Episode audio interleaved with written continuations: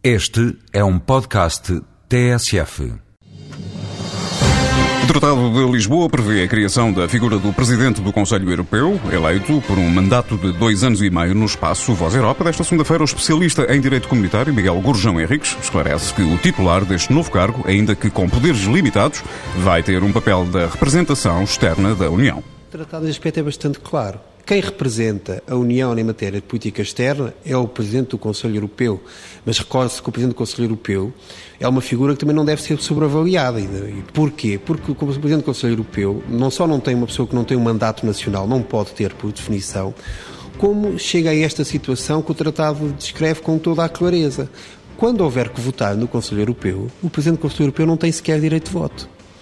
Isso é uma coisa que é um aspecto que as pessoas não têm apercebido.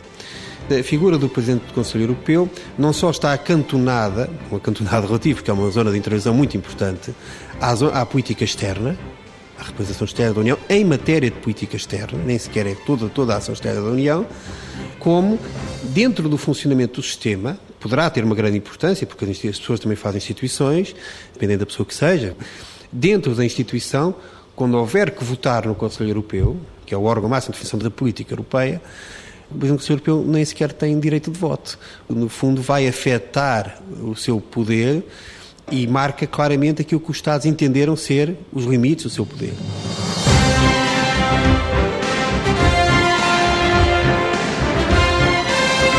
Voz Europa, edição de João Francisco Guerreiro. Estamos agora a 14 minutos das 10.